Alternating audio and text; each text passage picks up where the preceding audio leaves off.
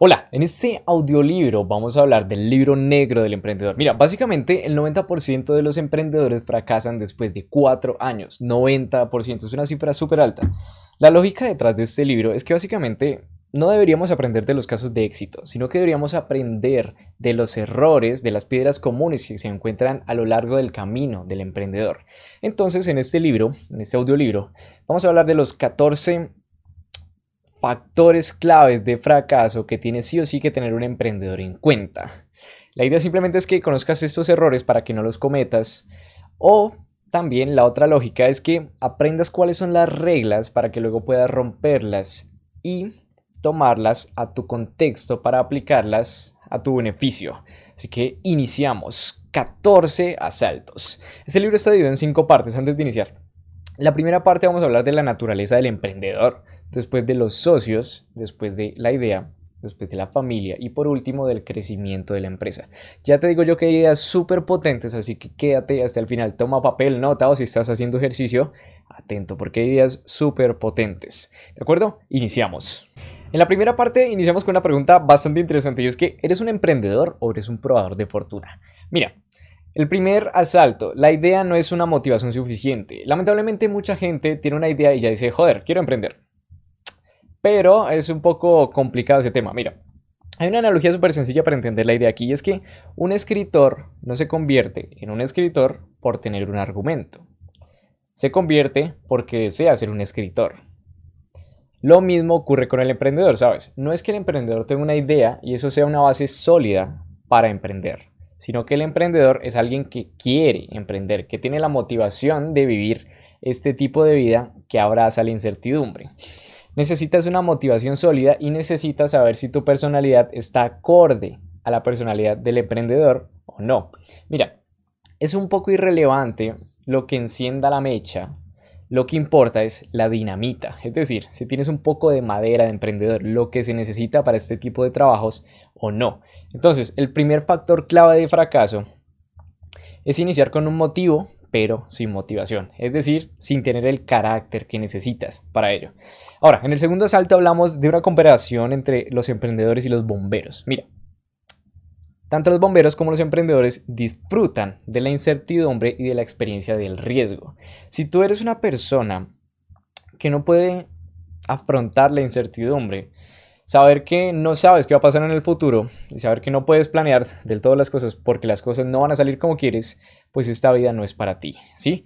El emprendedor necesita ser muy positivo. Y hay una frase bastante curiosa aquí, mira.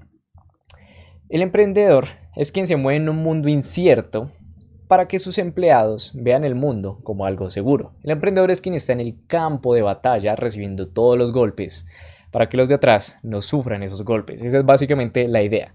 Mira, el emprendedor tiene un vacío interno que va a llenar creando, emprendiendo, creando nuevas cosas. Esa es básicamente la idea. Es una cuestión de carácter, es una forma de vida. Entonces, básicamente el segundo factor clave de fracaso es no tener carácter de emprendedor. Tienes que entender que esto es a largo plazo y no es como que simplemente tienes una idea y te lanzas al ruedo. Es bastante más complejo te vas a enfrentar a muchas dificultades. Vale, tercer asalto.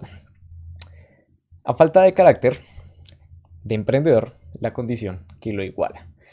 Tienes que darte cuenta que los planes van a fracasar. Tienes que ser optimista y tienes que ser un luchador. No serlo es un factor clave de fracaso. Mira, básicamente aquí la idea cuál es. Tienes que coger esa mentalidad de deportista, de no rendirte, de que vas a luchar hasta el final, de que vas a ser tenaz, de que vas a cumplir con lo que te comprometes, de que vas a ser disciplinado y que a pesar de que falles 10 veces, vas a seguir intentándolo.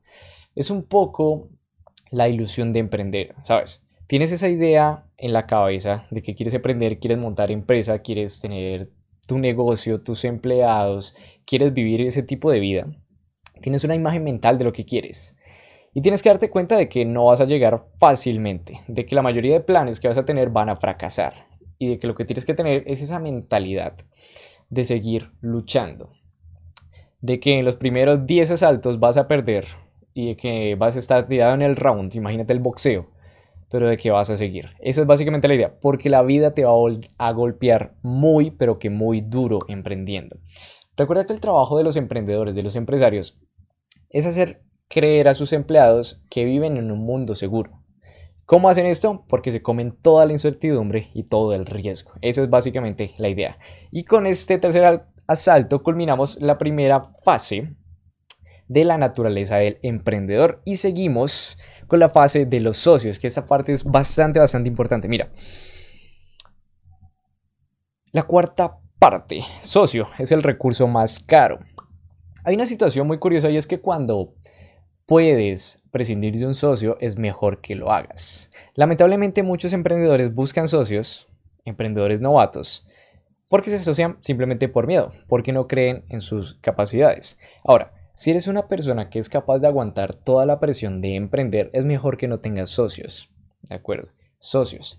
Recalco la palabra socios porque lo que sí vas a necesitar son empleados. Vas a necesitar un equipo, pero no necesariamente van a ser socios.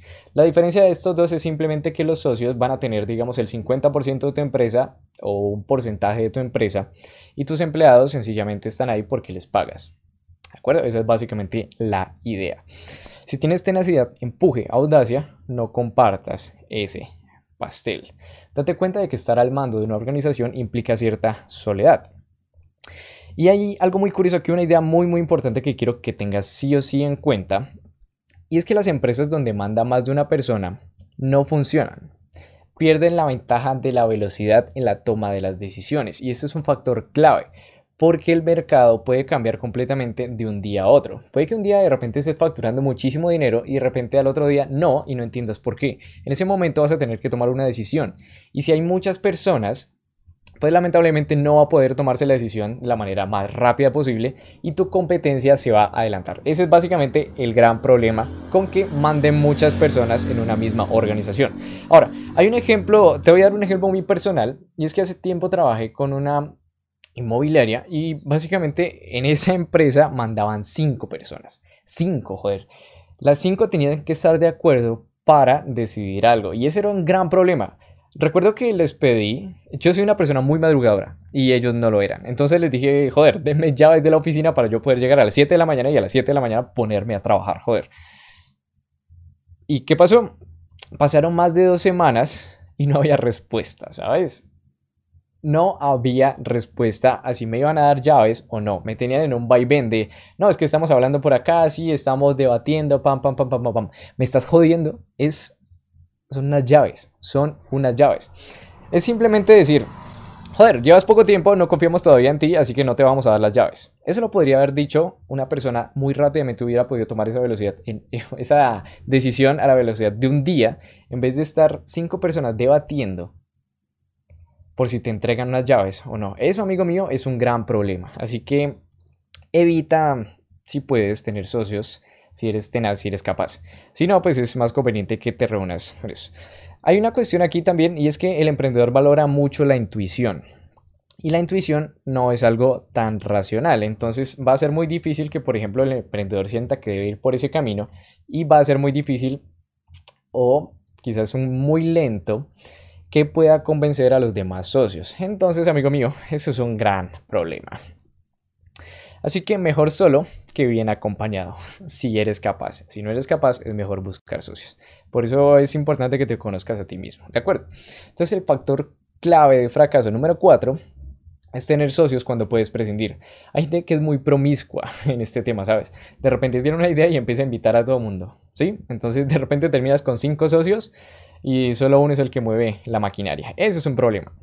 Así que date cuenta de que la principal ventaja de emprender solo es la velocidad. Te vas a poder mover mucho más rápido porque tú eres quien toma las decisiones y tú eres quien mueve la maquinaria y no hay nadie que te detenga. También te cargas toda la responsabilidad y te metes al campo de batalla solito prácticamente a la incertidumbre, pero si eres capaz es lo mejor. Con eso culminamos este cuarto punto. El quinto punto es ¿Con quién te meterías en un submarino a recorrer el mundo? Mira, tienes que tener algunos factores en cuenta a la hora de elegir socio, si lo vas a elegir. Y eso tiene que ser como un proceso de selección de personal. No puedes escoger a cualquiera. Lo primero que tienes que tener en cuenta son los valores, ¿de acuerdo?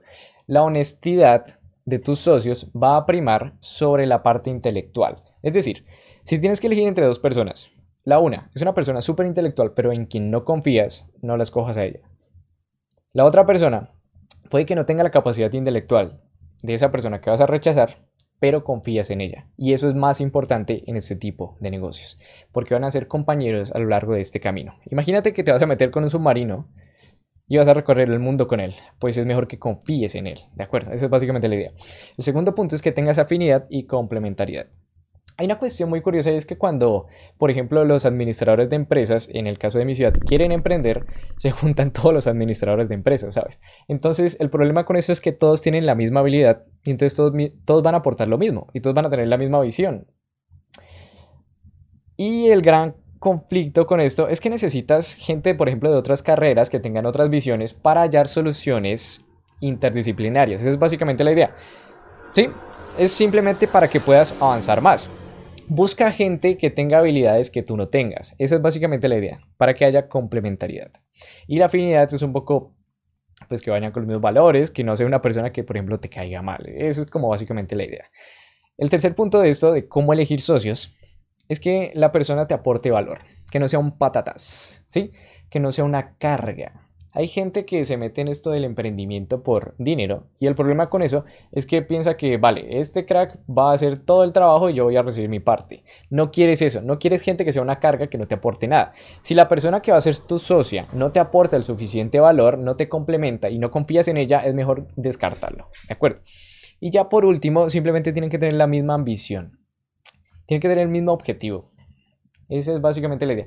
Las cosas pueden cambiar mucho aquí. Así que hay que tener un poco otros factores en cuenta que vamos a ver en próximos asaltos.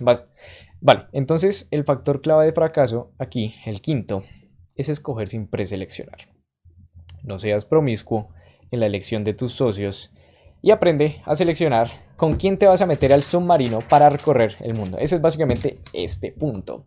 El sexto punto es fundamental. Mira, tienes que pactar cómo se van a pelear.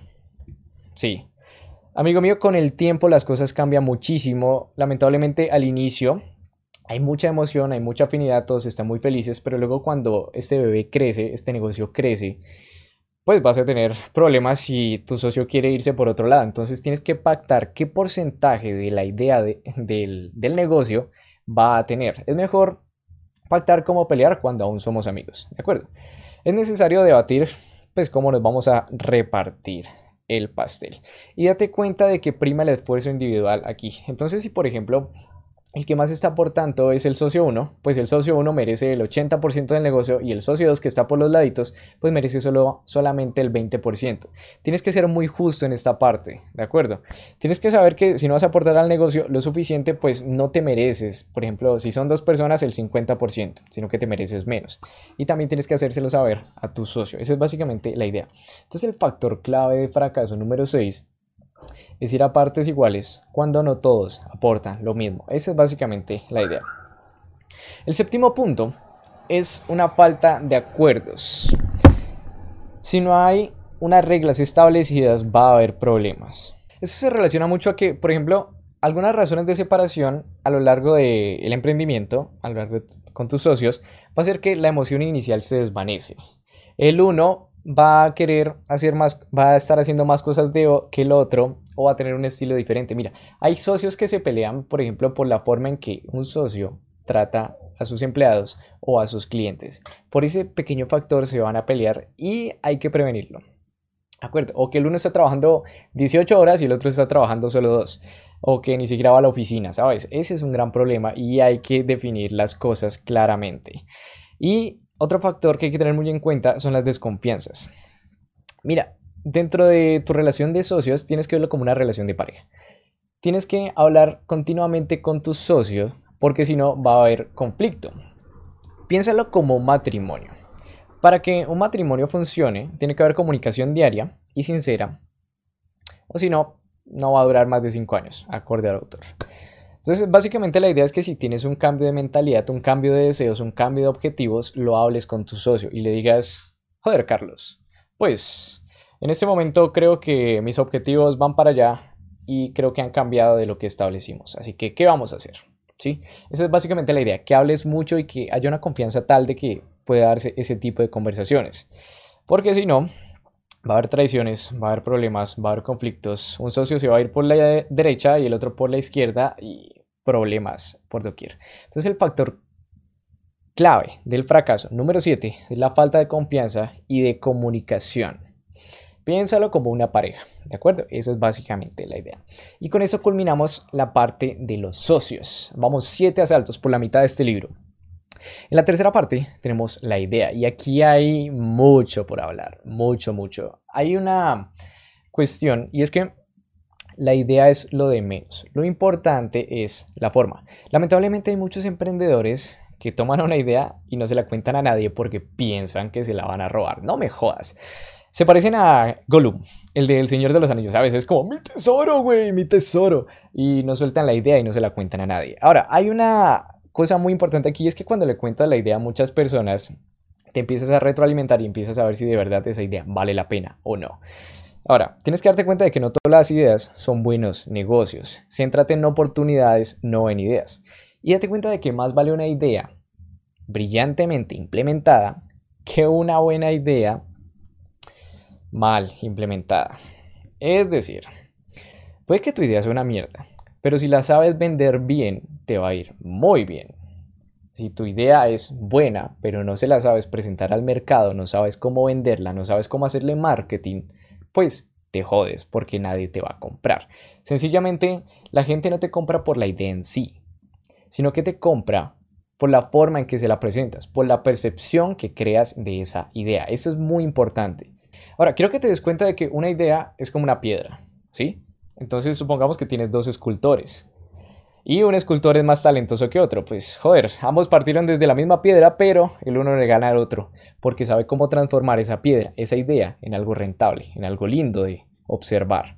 Esa es básicamente la idea. Entonces, la idea original es como un germen, ¿sabes? Cambia con el tiempo, así que no te amarres mucho a ella.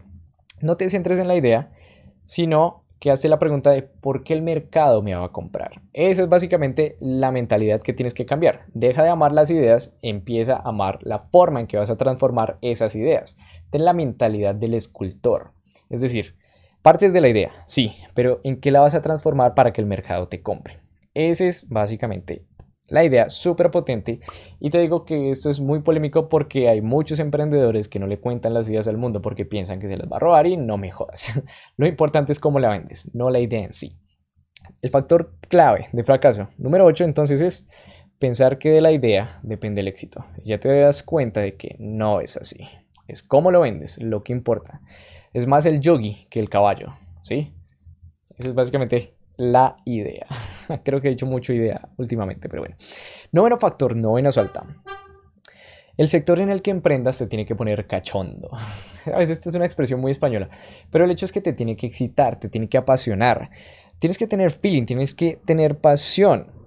La situación es que si lo que no, si lo que, si en lo que vas a emprender no te gusta, sencillamente no vas a aguantar porque no vas a tener la suficiente motivación para estar 14 horas al día cuidando ese bebé para que empiece a crecer y a florecer de aquí a unos años. ¿sí? Vas a tener que estar muy apasionado con el tema o vas a abandonar al poco tiempo. Esa es básicamente la idea.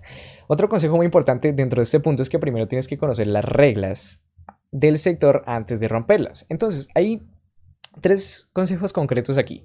Tienes que conocer cómo funciona el sector antes de emprender en él y además tienes, tiene que gustarte. La idea es que hagas... Hay tres situaciones que puedes hacer para esto. La primera es que hables con personas del sector. De esta manera te vas a entender un poco de las reglas del juego en el emprendimiento que tienes en mente. ¿De acuerdo? El segundo consejo muy importante es que trabajes en ese sector antes de emprender en ese sector. Por ejemplo, si quieres emprender un restaurante, pues ve y trabaja de mesero para ver cómo funciona todo el sistema y así te vas a dar cuenta de si te gusta y si vas a poder manejar todo ese tema.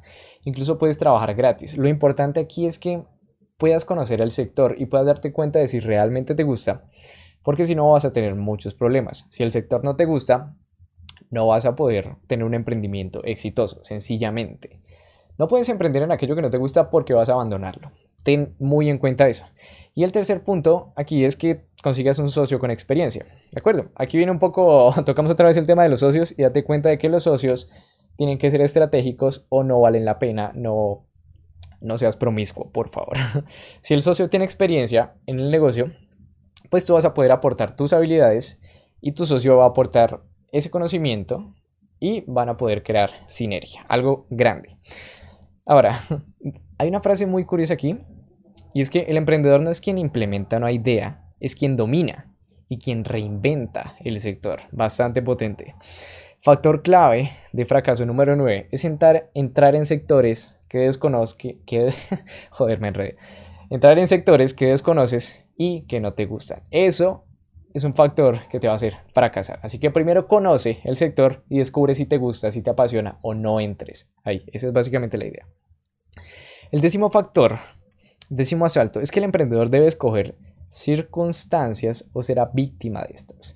Aquí hablamos un poco del tema de, de los entornos rentables, de si hay liquidez, de si hay demanda, de si hay un grupo de personas dispuestas a pagar por la idea que vas a implementar. Hay un problema, por ejemplo, con las nuevas ideas, las ideas súper innovadoras, y es que el mercado no está preparado para ellas.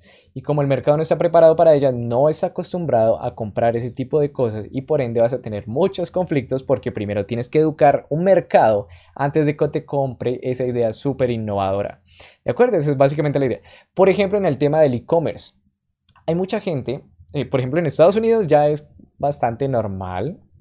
Pero por ejemplo en mi ciudad es un poco más jodido, ¿sabes? De que tengan tarjeta de crédito y que hagan compras en línea. El porcentaje se reduce. Sí, realmente el porcentaje se reduce. Eh, en Estados Unidos es como 80-90%, ya es completamente normal. En Colombia 50%, mm, me atrevería a decir, o incluso menos.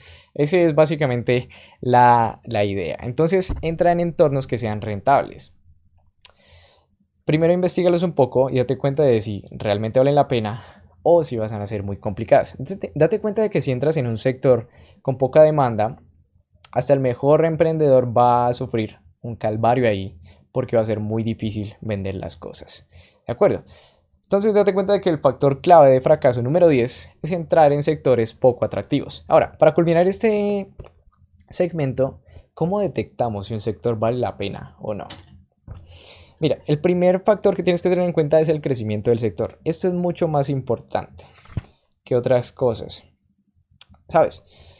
Porque si un sector está muy maduro, por ejemplo, vas a encontrar mucha competencia y va a ser muy difícil. Si hay un sector en crecimiento, significa que puedes meterte por algún ladito. Lo segundo es la rentabilidad del sector.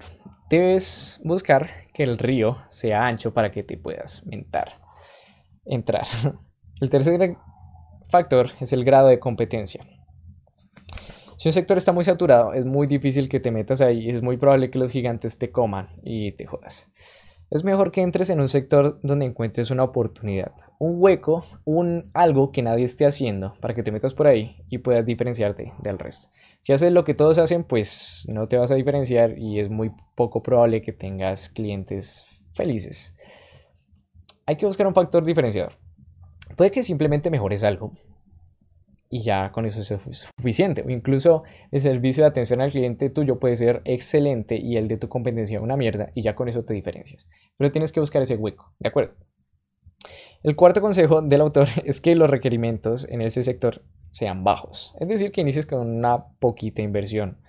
Porque si vas a emprender y necesitas invertir mucho, pues necesitas ser un tipo de emprendedor bastante veterano. Esa es básicamente la idea. El quinto es que analices un poco el momento económico.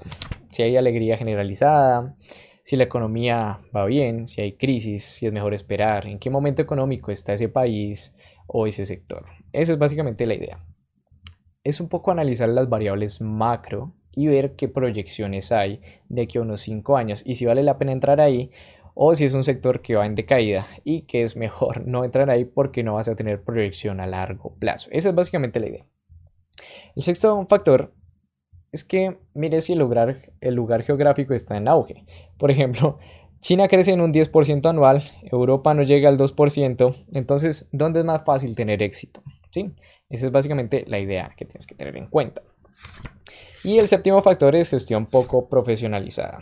Ese último punto simplemente es que te des cuenta de si las personas que están en ese sector están cometiendo errores a nivel de gestión de empleados porque esto te puede dar una ventaja competitiva brutal. si mejoras tu gestión pues, de los empleados. Esa es básicamente la idea.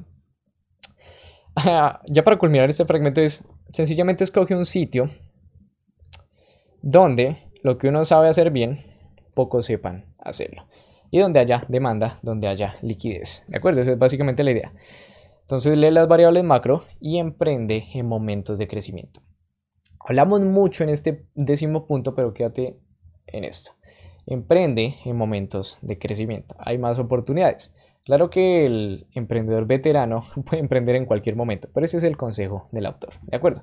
Ya con esto culminamos la tercera parte. Iniciamos con la cuarta parte de la situación familiar. No tener NIF en la cama de matrimonio. No tener registro de identificación fiscal. Es un poco ese tema. Ahora, onceavo asalto. No dependas de tu negocio al inicio. Es decir, muchos emprendedores se creen que cuando inician un negocio, al poquito tiempo van a tener muchos beneficios, van a facturar muchísimo y van a poder irse a las Bahamas cada dos días, ¿sabes? Las cosas no son así. Lamentablemente y en promedio, un emprendimiento mínimo tienes que darle durísimo, ponerle el 100% de tu esfuerzo por lo menos unos dos años. Después de unos dos años ya vas a empezar a recibir beneficios, así que tienes que aguantar muchísimo. El consejo del emprendedor aquí es simplemente que prepares terreno, es decir, Diversifica un poco en dónde vivirás, tu pareja, familia, ahorros. Tienes que tener en cuenta que vas a necesitar fuentes de ingreso distintas a tu emprendimiento porque tu emprendimiento no te va a dar flujo de caja al inicio. Entonces ten en cuenta tus amigos, tu familia, tu pareja, ahorra durante un tiempo, ahorra de manera que puedas dedicarte completamente al emprendimiento por lo menos un año, unos seis meses, ese tipo de cosas. Ahora, hay una idea muy curiosa, una idea, una historia bastante peculiar aquí. Eh, me, wow, wow, wow, wow, ese tipo de mujer quiero yo. Mira, el autor nos cuenta de que un tiempo en que estaba en su negocio y su negocio iba del carajo. Entonces, eh, Fernando, se llama el autor del libro negro del emprendedor, llamó a su esposa y le dijo llorando, no tenemos dinero, mm, no puedo seguir emprendiendo, papá, papá, necesitaba un poco de apoyo. Y lo que le dijo la esposa fue simplemente, joder, pues sí puedes seguir emprendiendo. Podemos vender la casa y luego vivir del alquiler. Tú tira que yo aguanto. ¡Wow! Sabes, esa mujer apoyó a ese emprendedor en el momento más duro de su carrera. Hizo que no tirara la toalla. Eso, amigo mío, es el tipo de personas que necesitas conseguir en tu vida. Y ese es básicamente el punto de esto. No dependas de tu negocio al inicio porque las cosas van a ir muy mal. Habla con tu pareja, habla con tu familia, habla con tus amigos, necesitas apoyo externo, porque emocionalmente vas a sufrir mucho y financieramente también, así que mucho cuidado con eso. Otro consejo de este punto es que no vivas como rico a las primeras de cambio. Date cuenta de que tu negocio es como un bebé que primero vas a tener que alimentar, que cuidar, que cambiarle los pañales, todo. Y después de unos dos años te va a dar beneficios. Después de que vaya a la universidad y se y tenga hijos y se vaya del país y vaya solito, pues ya te va a poder cuidar. Piénsalo así, ¿sí? Como un bebé. Esa es básicamente la idea. Entonces el factor clave de fracaso número 11 es hacer depender tu negocio de necesidades familiares y ambiciones materiales. Por ejemplo, de que piensas que ya porque tienes un negocio te vas a comprar un Porsche y bueno, es una mala inversión, ¿sí? Tienes que entender, por ejemplo, el concepto de pasivos y activos de Robert Kiyosaki. Básicamente un activo pone dinero en tu bolsillo y un pasivo saca dinero de tu bolsillo. Entonces, lo que necesitas es invertir el dinero que entra a tu empresa en hacer crecer tu empresa y hacer que tengas más flujo de caja. Ese es básicamente el foco que tienes que tener al inicio de tu empresa. Entonces, nada de lujos, todo para la empresa. ¿De acuerdo? Esa es básicamente la idea. Date cuenta de que el emprendimiento es igual a problemas. Y este es un factor bastante curioso. Mira, un equilibrista jamás será un emprendedor. Un emprendedor tiene que estar 24 horas, 7 días a la semana, 365 días al año comprometido con su bebé. Aquí es muy importante esta analogía para que lo entiendas. Piensa tu negocio como un bebé. Un bebé al inicio no puede sostenerse solo, necesitan que lo alimenten, necesitan que le cambien los pañales. A los 5 años va a ser perrinches, luego se va a ir al colegio, luego se va a ir a la universidad. Y después de 25 años, o quizás menos 20, pues ese bebé va a poder andar solo antes, no. Así que no comprometas tu negocio a que te va a dar la vida de lujo, los primeros meses o los primeros años porque las cosas no son así. Si haces eso, tu bebé se va a morir. Suena duro, pero es que es la verdad. Tu bebé es ese negocio, así que cuídalo. Los primeros años, esfuérzate por él y ya después tu bebé te cuidará, pero pasando muchos años.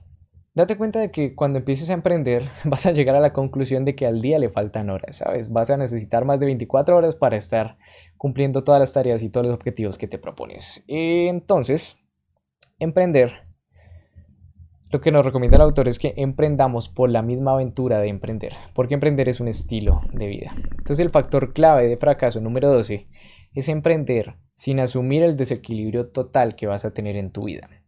No vas a poder equilibrar la parte profesional, la parte familiar y demás situaciones.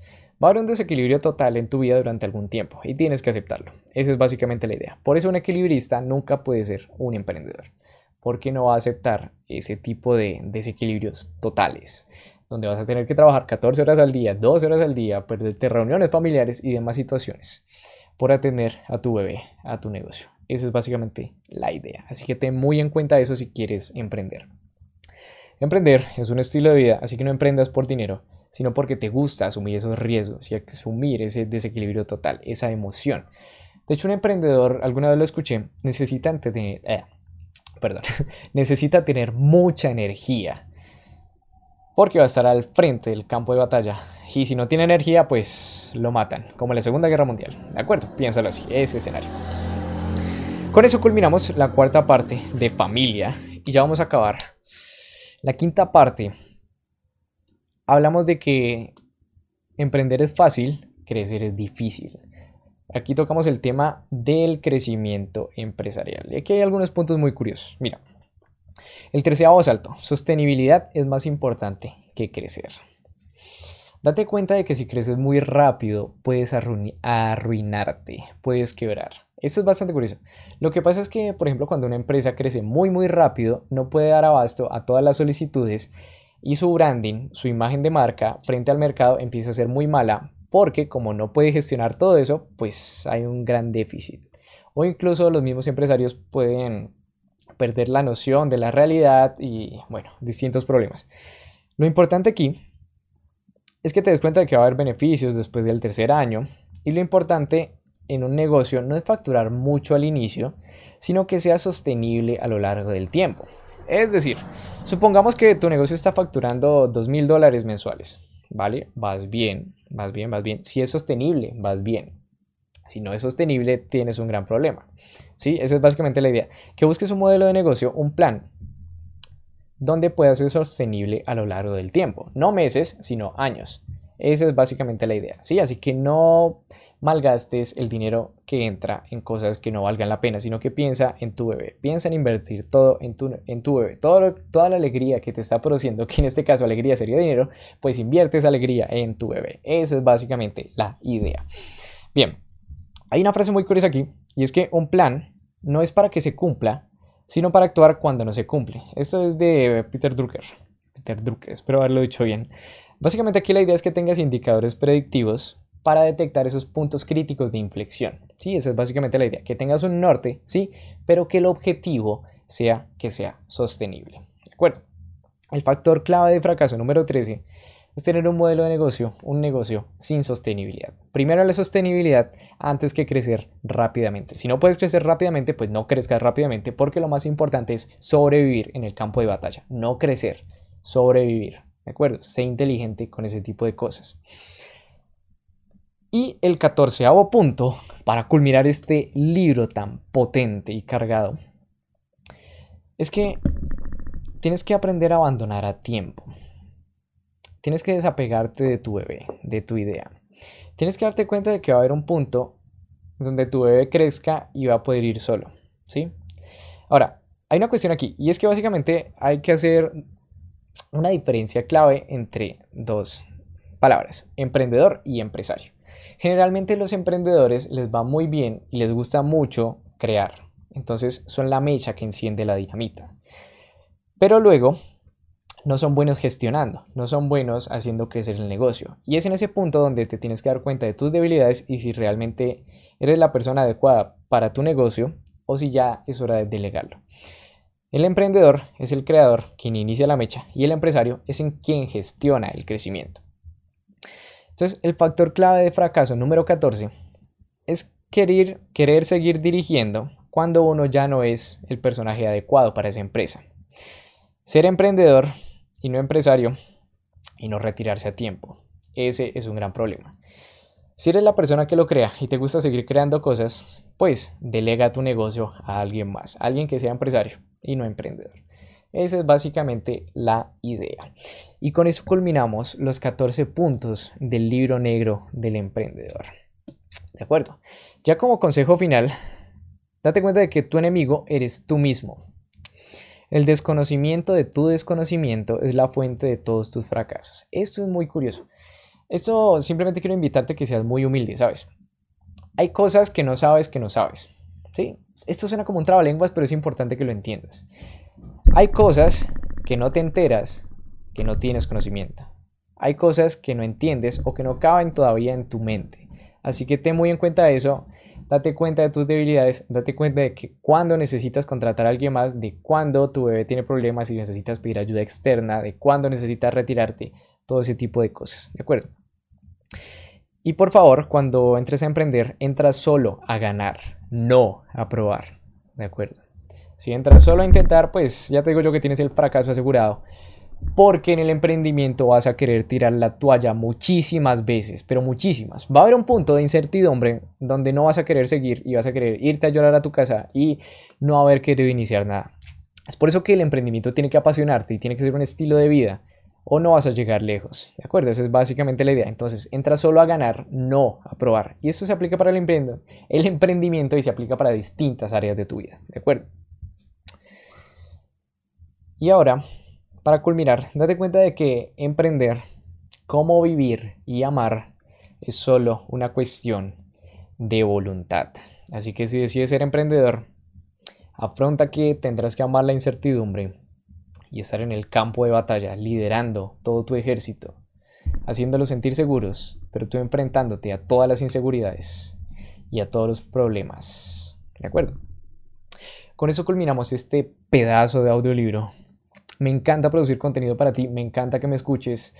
Déjame un comentario si has llegado hasta el final y déjame saber cuál es el punto, el factor clave de fracaso más importante o que más te ha tocado. ¿De acuerdo? Déjamelo saber en los comentarios y ya simplemente comparte este audiolibro a ese emprendedor que tiene que darse cuenta de la realidad. Por favor.